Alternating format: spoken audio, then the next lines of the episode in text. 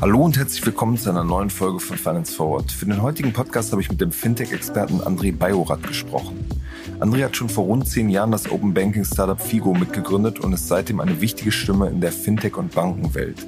Er hat außerdem das Branchenportal Payment und Banking gegründet und ist seit zwei Jahren Head of Strategy im Corporate Banking der Deutschen Bank. Ich habe mit ihm über die angespannte Situation in der Fintech-Szene gesprochen und warum er glaubt, dass gute Unternehmen gerade jetzt entstehen. Außerdem geht es in dem Gespräch um die schwierigen Anfänge bei Figo. Viel Spaß damit.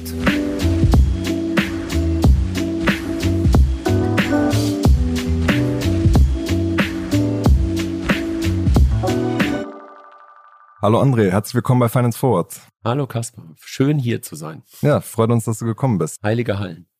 André, kurz bevor wir starten, muss ich den, den Elefanten äh, im Raum mal kurz ansprechen. Ich äh, sehe den gar nicht. Ja. Stefan Hobbs, dein, dein Chef bei der Deutschen Bank, wechselt ja zur, zur DWS. Das war die News der, der vergangenen Wochen. Ähm, der hat unter anderem dich und ja auch ein paar andere der Szeneköpfe zur Deutschen Bank geholt. Was bedeutet das jetzt für euch? Zieht er da alle wieder weg, oder? Naja, also erstmal Stefan natürlich einfach ein, ein Typ, dem ich das total gönne. Also Stefan, dass er jetzt diesen Schritt machen darf in die DWS, super toll für ihn äh, und das freut mich erstmal. Und möglicherweise haben wir auch ein bisschen äh, dazu beitragen können in den letzten zweieinhalb Jahren, dass er Digitalexpertise noch mehr aufgebaut hat, als er sie schon vorher hatte. Das bedeutet erstmal gar nichts für uns, außer dass wir natürlich einen Menschen, den ich total schätze und auch inhaltlich ähm, erstmal direkt verlieren. Aber diese Themen, die wir versucht haben, gemeinsam mit Stefan, von Stefan losgetreten, in den letzten zweieinhalb Jahren in der Corporate Bank voranzutreiben, sind ja nicht weg.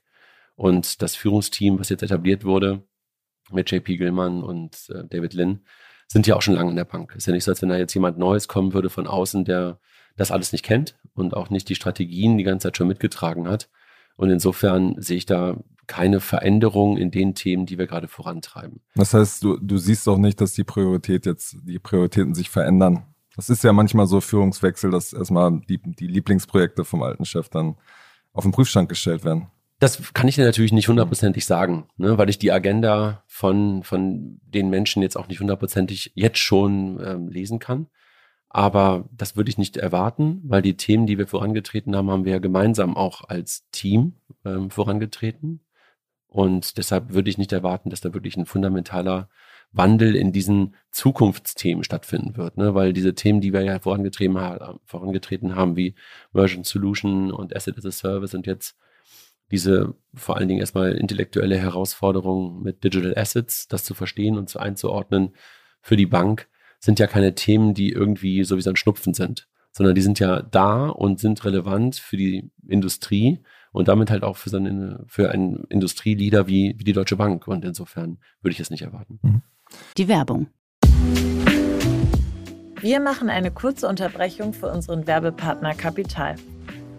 Seit vielen Jahren zeigt das Wirtschaftsmagazin Kapital Entwicklungen aus der Wirtschafts- und Finanzwelt, begleitet den Wandel von Unternehmen, erkennt neue Trends und erklärt die großen Umbrüche der Weltwirtschaft. Neben Analysen und Tests gibt es unter anderem auch eine umfangreiche Auswahl an Ratgeberthemen. Sichert euch jetzt euer Plus an Wirtschaft und Finanzen. Mit dem Code OMR24 könnt ihr Kapital Plus drei Monate lang für 99 Cent testen.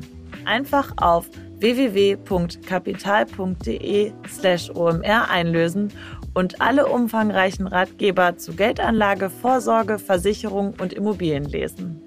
Außerdem erhaltet ihr Zugriff auf alle Kolumnen und Analysen der Kapitalexperten. Wir wünschen viel Spaß.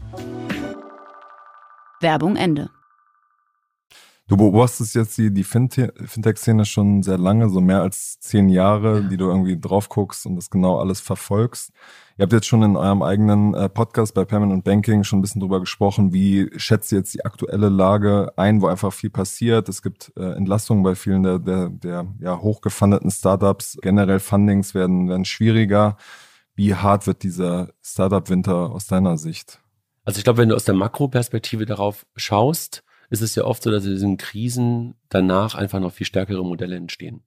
Weil diese Krisen einfach die Unternehmen, die wirklich gut sind, noch enger zusammenbringen und sie halt auch in Richtung einer Profitabilität oft treiben, weil sie möglicherweise von diesem Herbst oder Winter, den du gerade angesprochen hast, auch im Funding betroffen sind und nicht einfach nur noch Burn erzeugen können. Und deshalb glaube ich, dass es in Summe für das Thema Fintech, auch wenn es erstmal vielleicht ein bisschen zynisch klingt, gut ist, dass auch so eine Krise mal da ist, weil du, wie gesagt, die Modelle rausfiltern kannst, die wirklich richtig gut sind. Die werden halt auch weiter da sein und auch in fünf und zehn Jahren noch weiterhin da sein. Und du wirst einfach einige Dinge haben, wo entweder Team nicht stimmt, Produkt nicht stimmt oder Execution nicht stimmt, die dann nicht mehr da sind. Das ist Kacke für die Leute. Das ist doof für die Investoren, die rein investiert haben. Für die ist es aber normales Spiel. Ja, das ist ihr normales Geschäft, einfach auch diese Dinge abschreiben zu müssen manchmal.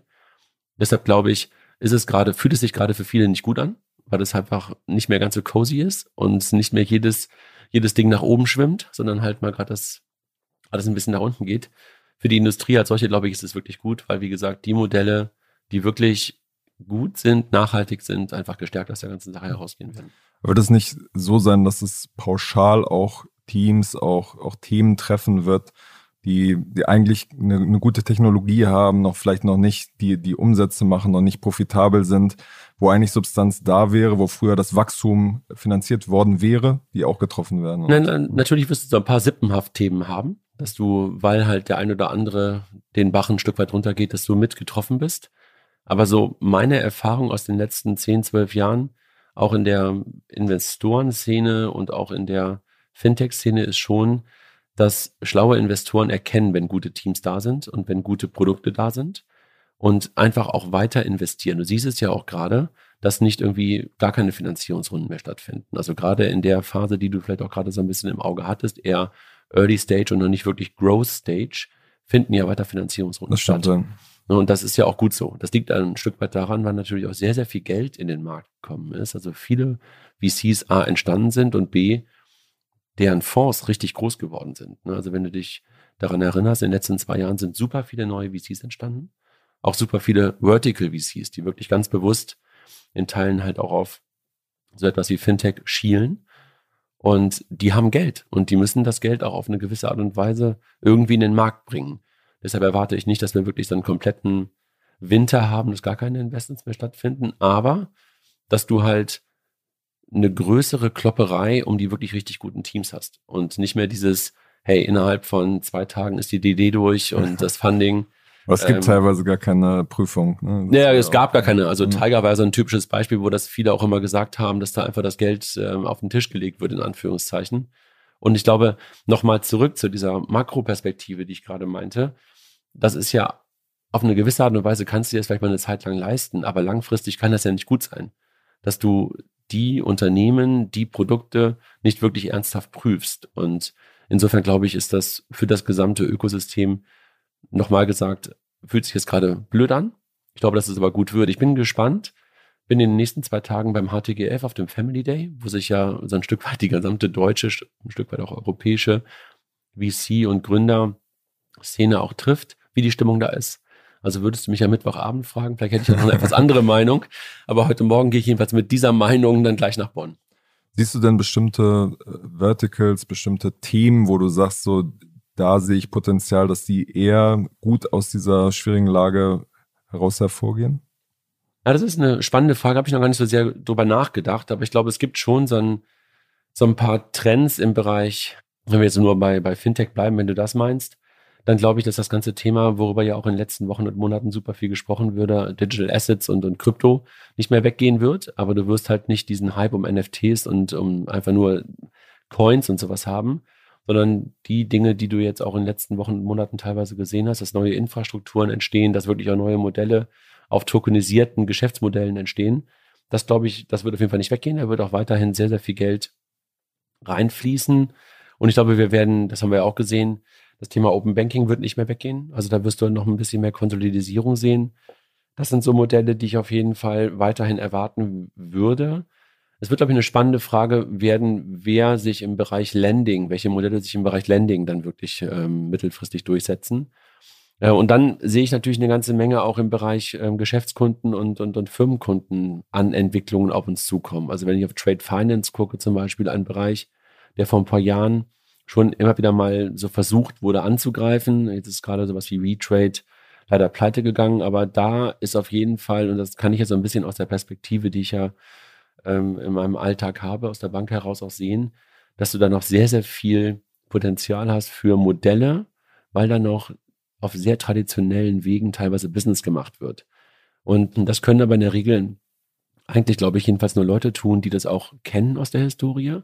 Und das ist kein typischer Case für WHU-App-Abgängler, ähm, sondern da brauchst du, glaube ich, jedenfalls auch mindestens immer so ein, zwei Leute, die es wirklich verstehen. Also ich glaube, der Mix kann es dann manchmal sein. Jetzt nichts gegen die WHU-Leute, sorry, also das war jetzt kein Blaming, aber ich glaube, du weißt, was ich meine, ja. ne? dass da irgendwie Leute aus der Uni kommen und nur daraus bestehen. Und da sehe ich totales Potenzial noch. Also in diesen wirklich, wirklich tief in der Bank, tief in den Prozessen von Unternehmen verankerten ja, Modellen, da nochmal reinzugehen. Und äh, da ist auf jeden Fall Platz für weitere Fintechs. Mhm. Hast du denn das Gefühl, dass sich die, die Bankenbranche jetzt irgendwie oder die Banken selbst bereit machen und sagen, so jetzt ist unsere Chance, da auch attraktive Sachen irgendwie dazuzugreifen, weil die Bewertungen jetzt einfach ein bisschen runterkommen? Merkst du da schon was? Also ich glaube, die Gefahr, die größte Gefahr, die ich bei Banken momentan sehe, ist, dass sie das Gefühl haben, Fintech geht wieder weg weil jetzt gerade die Bewertungen runtergehen und weil das ein oder andere Startup irgendwie pleite geht. Das wäre natürlich eine ganz, ganz äh, bescheuerte Sicht. Ich glaube, aus den Gründen, die ich gerade schon gesagt habe, weil es eben nicht wieder weggehen wird. Ich glaube, schlaue Banken werden das tun. Also schlaue Banken werden etwas tun, was wir dummerweise in Deutschland und in Teilen auch in Europa in den letzten Jahren viel zu wenig gesehen haben. Nämlich wirklich auch die Möglichkeit, auf die Art und Weise Talent und Ideen in die Bank reinzubekommen.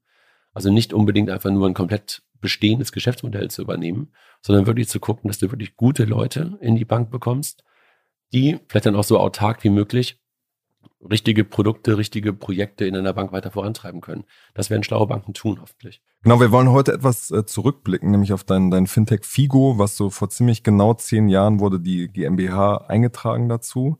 Damals äh, hieß, die, hieß die Firma noch Lean Banking und du hast das, das Pitch Deck dazu nochmal rausgesucht.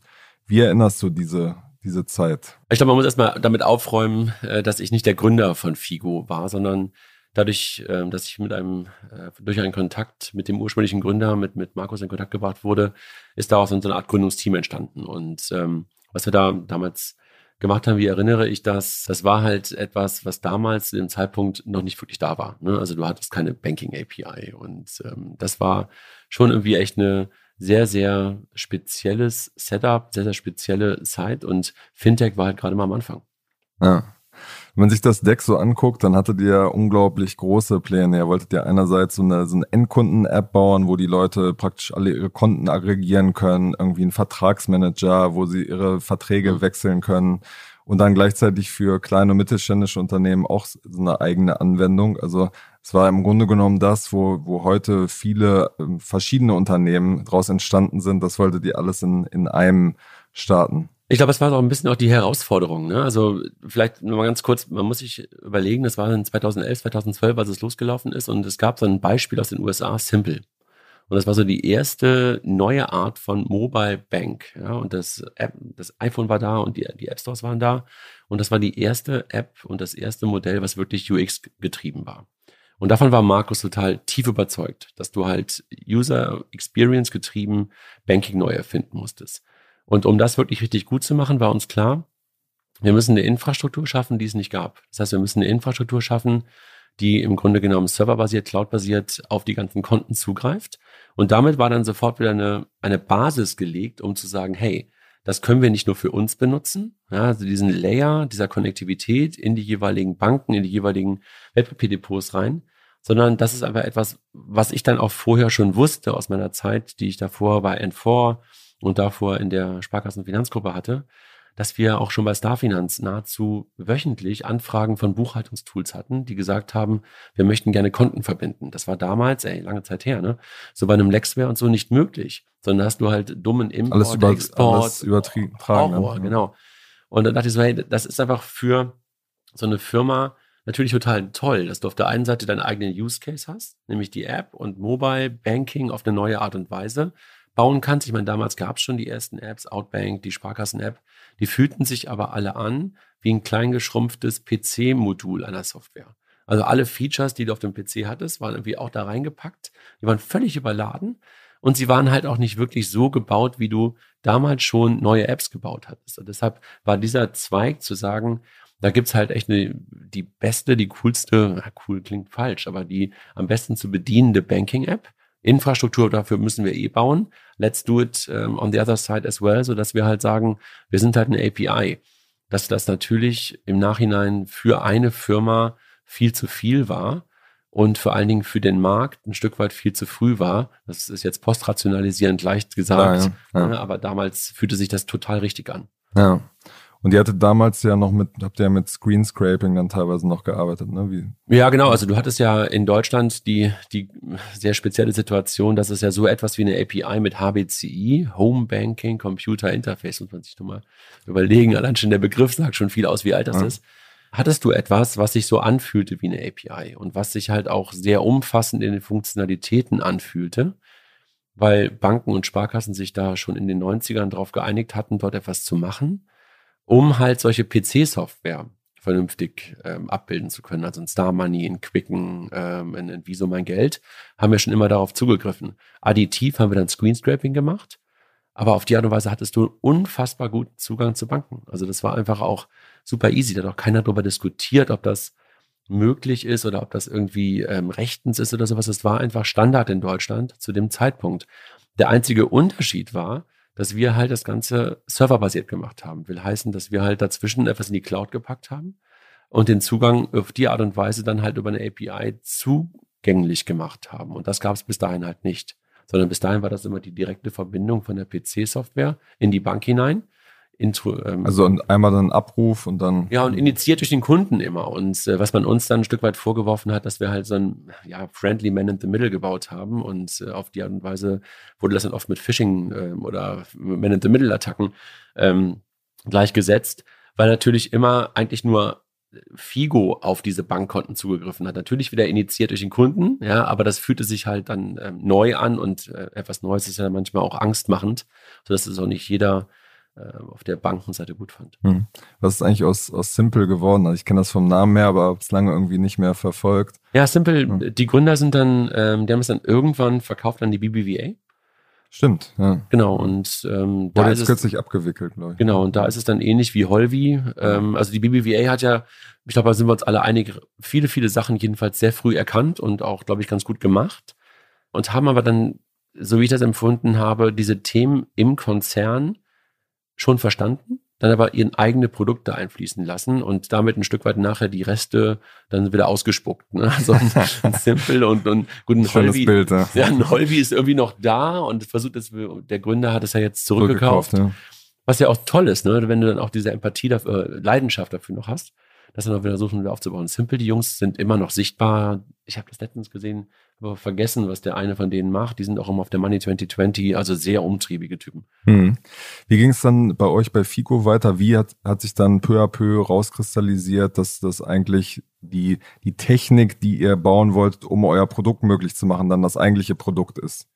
Der Grund war eigentlich, dass wir ein Problem mit Apple bekommen hatten. Ähm, Apple hat uns nicht durch den App Store durchgelassen, sondern wir sind über mehrere Monate im Freigabeprozess der eigenen App bei Apple hängen geblieben. Was war deren Argumentation? Kriegst du nicht. Okay. Da ist ein Problem. Und mehr bekommst du von Apple nicht zurückgeliefert. Also zu dem Zeitpunkt damals jedenfalls war der App Store ein unglaublich schwarzes Loch.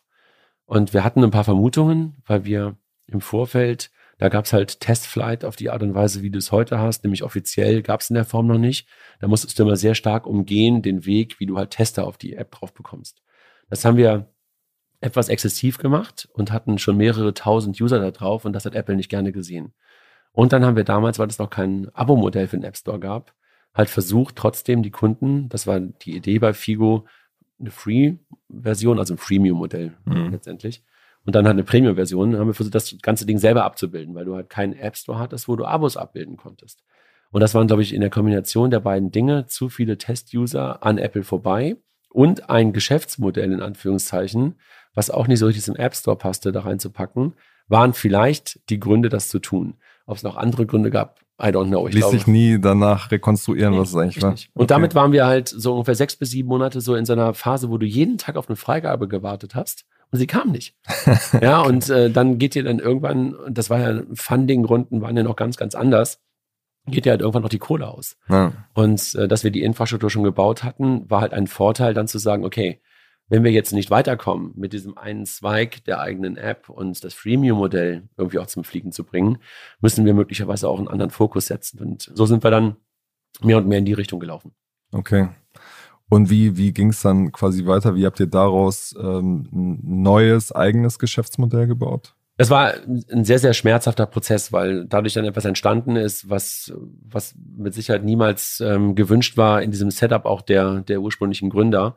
Nämlich, dass wir gesagt haben, okay, wir müssen uns von dem B2C-Modell verabschieden und wir müssen einen Fokus finden. Und damit einher war es dann so, dass dann auch der Gründer rausgegangen ist aus der, aus der Firma. Und das war also super viele Learnings daraus gezogen, ne? weil das auch natürlich ein schmerzhafter Prozess, ähnlich wie ein Trennungsprozess ist, dass du dann halt auch diese Trennung vollziehst und das ist dann natürlich nicht immer nur mit Einsicht gesehen, sondern auch mit relativ vielen Diskussionen. Hat uns auch wieder sehr viel Zeit gekostet. Also der Firma Zeit gekostet und viel, viel Kraft gekostet. Und dann haben wir entschieden zu sagen, okay, wir waren zu dem Zeitpunkt in Berlin, also von ähm, 2011 bis 2013 oder 2012 bis 2013 in den Räumen von Orderbird, by the way. Also wir haben da mit, okay. mit Jakob in den Orderbird-Räumen gesessen. Äh, und davor unterhalb von SumUp. Also wir haben wirklich äh, relativ viele Firmen, die jetzt sehr groß sind, äh, mit Figo auch berührt, in Anführungszeichen, bürolich. Und dann habe ich mich entschieden, die Firma, nachdem wir das dann so ein Stück weit getrennt hatten ähm, und eigentlich einen Neustart gemacht haben, auch das bestehende Team dann gar nicht mehr äh, mitgezogen ähm, haben, Anfang 2014 nach Hamburg zu gehen. Und dann habe ich gesagt, okay, lass nur drüber nachdenken, wie wir das hinbekommen. Wir hatten noch ein bisschen Funding weil der HTGF damals ja der erste Investor war. Also nein, nicht der erste, davor gab es ein paar Business Angels, zu denen ich auch gehörte. Und dann kam der HTGF mit dazu. Und da gab es so Meilensteine, die wir erreichen mussten. Und dann haben wir so ein paar Meilensteine noch erreicht. Ähm, unter anderem eine App gebaut für die DHL. Wir haben eine Banking-App rausgebaut, das weiß wahrscheinlich mittlerweile gar keiner mehr. Für die Deutsche Post, ja, also die das ähm, Banking verbinden wollte mit ihrem digitalen E-Postbrief. Also auf die Art und Weise noch mehr Relevanz da reinzubringen, gab es damals eine App für die, für die äh, Deutsche Post. Die haben wir dann auch rausgebracht und dann habe ich den Lars gefunden, weißt du, Lars Markul war, glaube ich, auch schon mal bei dir im genau, Podcast. Ja. Den habe ich ähm, über Facebook, glaube ich, damals noch, ähm, hat er mich mal irgendwie angeschrieben und der kam damals äh, nach Hamburg zurück, der kam irgendwie aus den Staaten, aus dem Studium. Und dann habe ich gesagt, ey Lars, ich kann dir gerade nichts bieten, also kein wirkliches Gehalt, aber wir können überlegen, ob wir halt das, was wir da an Infrastruktur haben, proven und gucken, ob wir Kunden finden. Und dann haben wir uns 2014 im Januar in ein Büro von Andreas Arnzen in so einen Coworking Space gesetzt und haben überlegt, wie kriegen wir diese Infrastruktur noch am Leben gehalten, haben dann erstmal das outgesourced an eine Tech-Bude, weil Lars und ich ja beide irgendwie zwar vielleicht fünf Zeilen HTML, aber nicht mehr können und haben dann überlegt, welche Verticals könnten sein. Buchhaltung, Payment, also wen können wir diese API anbieten? Und so haben wir uns dann durch den Markt geflöht und haben gleichzeitig dann angefangen, ein bisschen Content zu machen, war der Vorteil, dass wir schon Payment und Banking hatten und ich das ein bisschen hijacken konnte zu dem Zeitpunkt. und äh, auf die Art und Weise halt äh, ein Stück weit Banking as a Service und, und ähm, PSD 2 kam dann so langsam hoch, das dann halt ähm, versucht haben, darüber zu vermarkten. Das ging mhm. ja ganz gut. Das dauerte dann eine Zeit lang, bis dann wirklich wieder ein Team etabliert wurde, aber das war so der Anfang. Ja, hätte man sich jetzt von außen gar nicht so, so schmerzhaft vorgestellt, weil als das, als das, kann ich mir vorstellen, ja, aber als ich das Deck gelesen habe, erinnerte mich das an, an viele Startups, die, die eigentlich so einen Endkunden B2C-Case mehr als Ansichtsmaterial für die VCs quasi erstmal starten und dann äh, eigentlich schon immer den Plan haben, langfristig B2B irgendwie Infrastruktur zu bauen. Ja, nee, der ursprüngliche Gründer war einfach auch ein totaler Produktguy. Mhm. Und einfach auch einer der besten, die ich jemals kennengelernt habe und total ähm, davon überzeugt, halt das beste Produkt zu bauen, das beste, die beste Endkunden-Experience zu bauen. Und das war für den mit Sicherheit genauso schmerzhaft, dann zu sagen, ey, das verkommt in Anführungszeichen zu einer Infrastruktur, wo andere schreckliche Apps draufbauen, schreckliche User Experiences draufbauen, weil das hast du ja dann nicht mehr in der Hand. Ne? Du bist ja sozusagen nur Enabler.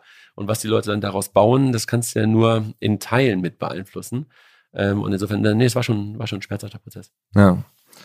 Wie verfolgst du generell sozusagen die Diskussion auch jetzt so ein bisschen mit im Rückblick dieser zehn Jahre, was Open Banking angeht? Das war ja so ein großes Versprechen. Das hieß, also das heißt ja im Grunde genommen, dass die Banken ähm, aus gesetzlichen Gründen quasi Daten ihrer Kunden freigeben müssen und zum Beispiel dann ja Fintech-Apps wie Multibanking oder Vertragsmanager oder dieser äh, Bonitätscheck darauf aufgebaut werden können. Ähm, ja, wie, wie dachtest du, als das damals gestartet wird, was das für einen Effekt haben wird für euch als, als Unternehmen? Also natürlich haben wir das äh, kurzfristig immer überbewertet und ähm, die langfristige Folge davon, glaube ich, ein Stück weit fast schon unterbewertet. Ne? Wir haben damals gedacht, dass damit Modelle wie ein Outbank, Modelle wie wir einfach zum Fliegen kommen und sofort und sofort jeder versteht, was in dieser Kraft dieser Daten aus Open Banking drin steckt. Das war kurzfristig nicht der Fall. Das musstest das war ein unglaublicher Education-Prozess. Wenn du allerdings heute darauf guckst, hat nahezu jedes Modell, was du heute im Fintech siehst, irgendwo eine Open Banking-Komponente. Ob das im Risk Management ist, ob das irgendwie Access to Account, Access to Brokerage oder sowas ist. Also nahezu alle Decks, die du heute siehst oder alle Firmen, die du hier hast, haben irgendwo so ein Open Banking Teil mit drin. Das war damals natürlich so, dass wir gedacht haben, dass diese typischen Cases wie, wie Outbank zum Fliegen kommen. Was und, dann herausgestellt hat, dass es per se nicht so, ein, so eine Nachfrage gibt. Ne? Ja, genau. Und, und wenn ich darauf gucke, auf die letzten zehn Jahre, dann habe ich gedacht, das wird viel mehr fliegen. Und ich habe vor allen Dingen darauf gehofft und gedacht, dass wir als Open Banking Vorreiter in Deutschland totaler Profiteur davon sind. Wir hatten halt aus den 90ern heraus, was ich gerade schon erwähnte, HBCI und damit eine Grundlage für Open Banking. Und das wäre eigentlich eine super Chance gewesen für Firmen und auch in Teilen für Banken, das als echtes Asset zu verstehen. Leider haben wir uns dann verkämpft in diesen ganzen PSD2-Diskussionen darüber, ob denn jetzt, ähm, keine Ahnung, äh, ein zweiter Faktor mit da rein muss, ähm, wie die APIs gemacht werden dürfen, ob ich halt Screenscraping machen darf. Und vor allen Dingen ist dann etwas passiert, was halt, ich glaube, für das Ökosystem ganz schlecht war dass wir mit den PSD2 APIs weniger Daten bekommen haben, als wir vorher mit HBCI hatten. Und damit sind natürlich Was ist auch. da zum Beispiel rausgefallen dann? Naja, PSD2 war ja nicht nur ein Zahlungskonto. Also du hast nur noch über Girokonten gesprochen. Und bei HBCI waren alle Konten geliefert. Du hattest halt eine komplette Übersicht über deine ganzen Konten. Wenn du ein Sparkonto, Tagesgeld, vor allem Depot, Depot hattest, ja. Kreditkarte, wurde alles mitgeliefert. Und das wurde plötzlich dann in den PSD2 APIs abgeschnitten. Und damit waren die Services super viel schlechter. Das heißt, Open Banking in Deutschland hat aus der vor PSD2-Zeit in die PSD2-Zeit Daten und in Anführungszeichen auch Relevanz verloren. In allen anderen Ländern gab es das vorher gar nicht. Da musstest du halt, wenn du dich getraut hast, so einen schmerzhaften Weg über Screenscraping gehen, um, um überhaupt auf die Banken zugreifen zu können. Und plötzlich hattest du jetzt dort PSD2 und hast die Chance gehabt, wenigstens auf Girokonto zuzugreifen. Und das Modell war viel besser und die Daten waren viel besser. Und diesen Schwenk aus diesem wir haben weniger, darüber haben dann viel zu viele, auch Fintechs, viel zu lange gejammert. Wurde so die ganze Zeit so ein Battle und es wurde auch ein Battle zwischen Banken und immer dazwischen BaFin und BMF und sowas. Das war nicht gut. Das war nicht gut für das Ökosystem, weil wir uns viel zu sehr mit diesen Fragen beschäftigt haben, statt wirklich geile Companies aufzubauen. Ich meine, wir haben natürlich, wir haben das aufgebaut, eine FinAPI hat es aufgebaut, eine Fintech Systems hat es aufgebaut und wir waren alle als Open Banking Player lange vor den anderen da. Also ich weiß, dass wir mit Figo haben wir eine Kooperation mit Plate geschlossen, Anfang 2014. Da waren die gerade gestartet. Da hatten wir schon Kunden da drauf. Was mit Plate geworden ist und wo die jetzt mittlerweile stehen, wissen wir beide. Und lange Geschichte auf jeden Fall. Lange Geschichte. Und, und, und Tink war halt auch nach uns da, ja. Und das heißt also, wir hätten die Chance gehabt, haben uns wahrscheinlich wieder viel zu sehr auf das Thema Deutschland konzentriert und viel zu sehr auf diese, was ich gerade schon erwähnte, auf diese Diskussionen darüber, ist es jetzt besser, ist es schlechter und so weiter. Und haben halt nicht den Fokus darauf gesetzt, die geilsten skalierenden Companies zu bauen. Und das ist halt echt eine Chance, die wir aus meiner Perspektive komplett vertan haben. Hm. Wäre das auch deine Erklärung dafür, dass jetzt äh, Tink und Yapili und TrueLayer, die europäischen größeren Player, die ja zumindest sehr viel Geld erstmal eingesammelt haben, ob es langfristig erfolgreich äh, Verse steht auf dem anderen Blatt, aber dass die sozusagen in der Lage waren, diese großen Summen einzusammeln, ja, ich glaube, Yapili und zu verkaufen. Ja. Ich glaube, Yapili und TrueLayer sind gute Beispiele dafür, dass du halt manchmal, wenn du ein gewisses Alter erreicht hast als Startup, nicht mehr die Geschichte des Growth einfach nur erzählen kannst, sondern da musst du dann wirklich auch schon Zahlen haben. Und dafür dauerte dann dieser Open Banking Adoption zu, äh, zu lange, dass du wirklich auch schon zeigen konntest, dass du richtig, richtig relevante Umsätze hattest. Yapili und TrueLayer sind aus meiner Perspektive noch in der Phase, wo sie wirklich in Anführungszeichen Geschichten erzählen können ähm, und eine Wachstumsstory ja, einfach ja. haben können und damit Geld einsammeln können und sagen, hey, und den deutschen Markt ähm, bekomme ich dadurch, dass ich FinAPI übernehme. Den deutschen Markt bekomme ich dadurch, dass ich X übernehme. Oder ein Tink mit Fintech Systems. Und das ist, glaube ich, einer der großen Gründe. Und dazu die Mentalität aus Schweden, aus, aus UK, die halt eben nicht in ihren Heimatmärkten gefangen sind, so wie wir das ja sehr häufig sind. Ich meine, wir haben das versucht, indem wir im Deck großen, stand schon drin, äh, Internationalisierung klar, direkt natürlich, geplant. Natürlich, ja. den großen Schritt nach Österreich gemacht haben. Haha, ja, ich meine, das ist so wie lächerlich. Österreich ist keine Internationalisierung, sondern das ist halt irgendwie super einfach. Ähm, und wir haben es aber kurz versucht mit Spanien, aber du verrennst dich dann irgendwann. Das war bei uns halt auch so, weil wir da so sehr konzentriert waren auf diesen deutschen Kampf um PSD2 APIs. Und das hat eine True Layer, ähm, eine Yapili, eine Tink viel, viel konsequenter gemacht, dass sie halt gesagt haben, hey, das ist Europa welches Land nehme ich jetzt und wirklich über Landgrabbing, wenn du so willst, vorgegangen sind und ähm, das haben wir schlecht gemacht. Mhm. Als Industrie in Deutschland. Ich meine das jetzt nicht auf uns nur Klar, bezogen, ja. als Industrie. Ja.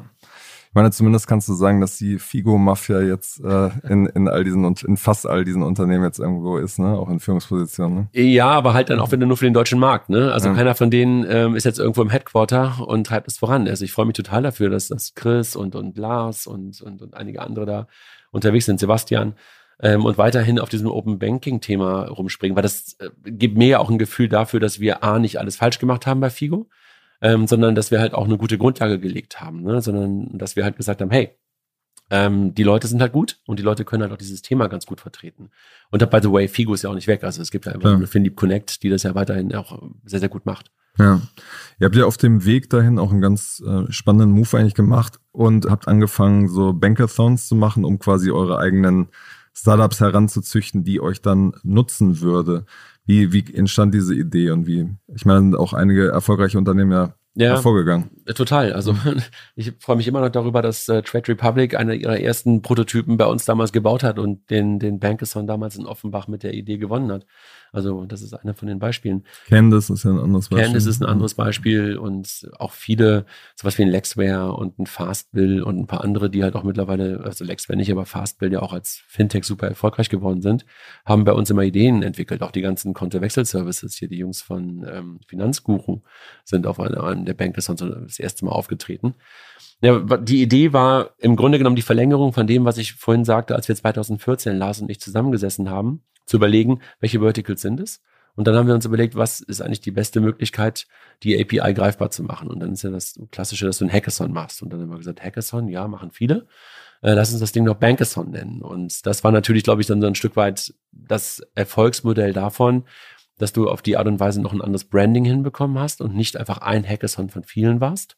Und das war zu einem Zeitpunkt, wo APIs gerade im Markt sehr en vogue waren und wo du auf die Art und Weise auch ein paar Developer-Teams fast hattest, die durch Europa gereist sind und von Hackathon zu Hackathon gereist sind.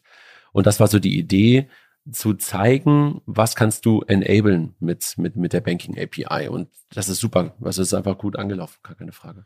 Und hat das euch als Unternehmen dann auch wirklich Auftrieb und Aufschwung gegeben? Es hat dir auf jeden Fall die Möglichkeit gegeben, auch bei Investoren und auch bei potenziellen Kunden zu sagen, hey, guck dir mal diesen Use Case an.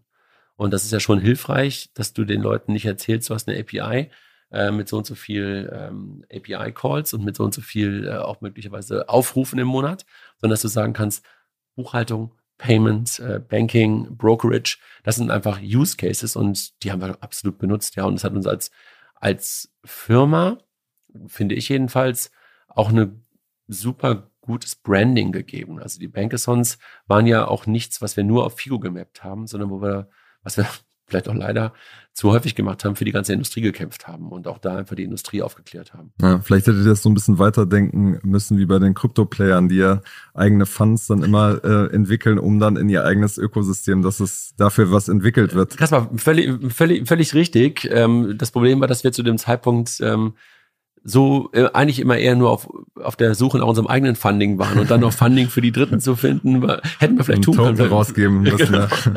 genau. Ja. Sehr gut. Wie, wenn du jetzt so ein bisschen in die, in die Zukunft blickst, was würdest du sagen, wie entwickelt sich jetzt dieser, dieser ganze Space nochmal weiter? Also Visa hat er jetzt zugekauft. Es gibt immer noch diese verschiedenen Player, die in Europa unterwegs sind. Ähm, wer wird sich da durchsetzen? Ich glaube, dass du das ist, das habe ich auch schon, und ich will nicht sagen, der alte Mann redet vom Krieg, aber äh, vor zehn Jahren oder vielleicht vor acht Jahren schon gesagt, das ist ein ähnliches Game, wie du es im Payment Service Provider Game gesehen hast. Dass du halt im Banking Service Provider Markt das gleiche sehen wirst. Da hattest du zwar nicht ganz so viele Player wie im Payment Service Provider Umfeld, aber auch da hattest du viel mehr.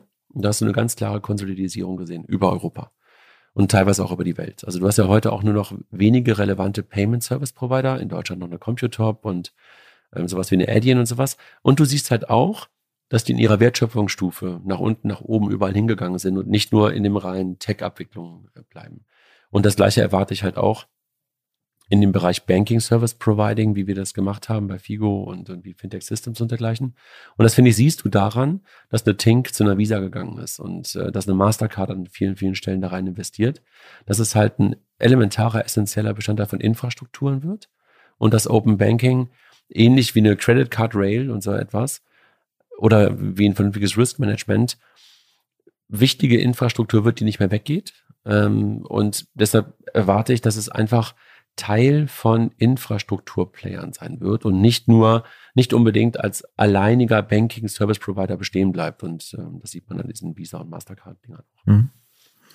Alles klar, zum Schluss machen wir immer noch so eine kleine Fragerunde, weil du ja als, als Gründer, als Manager, als Experte immer auch so ein bisschen in die Zukunft blicken musst. Ähm, ja, stellen wir mal so ein paar Vorhersagen, Prognosen äh, auf und würde uns dann interessieren, wie du, wie du darauf blickst. Mhm.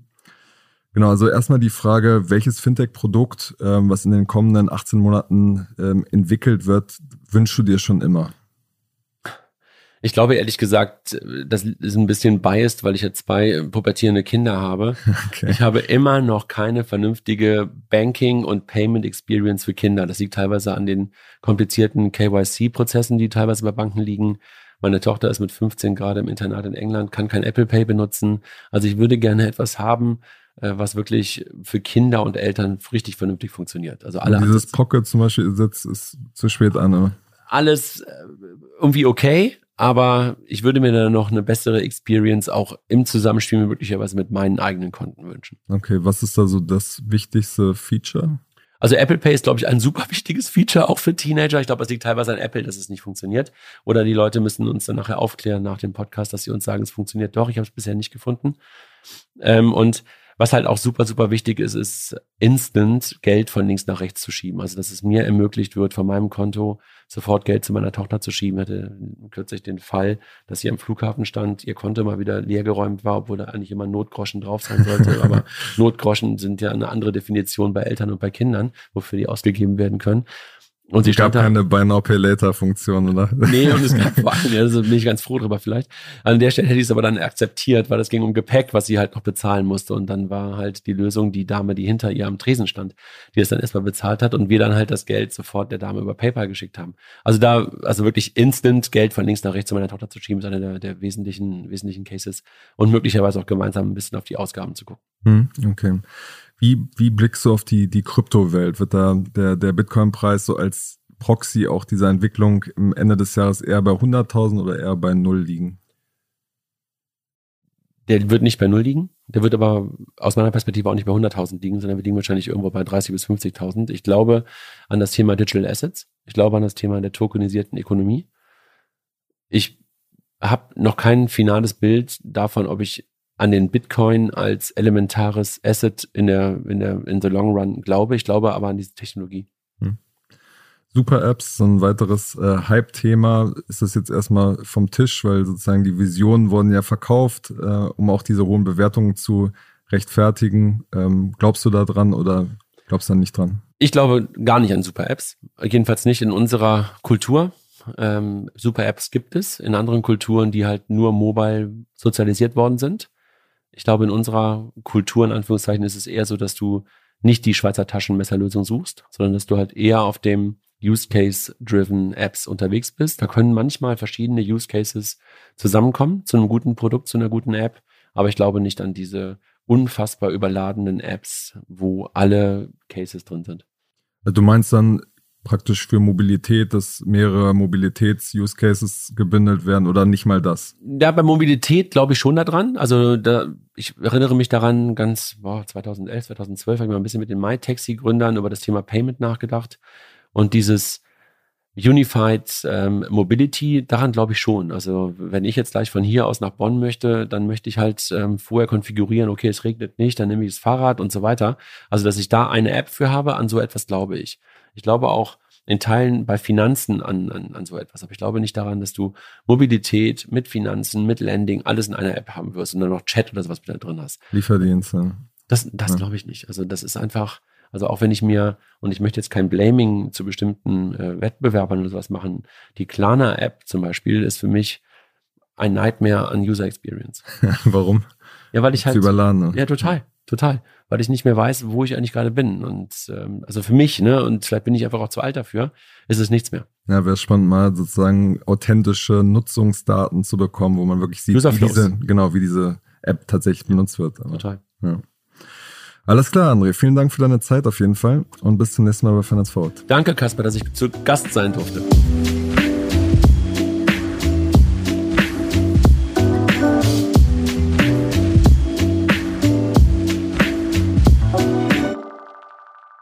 Dieser Podcast wird produziert von Podstars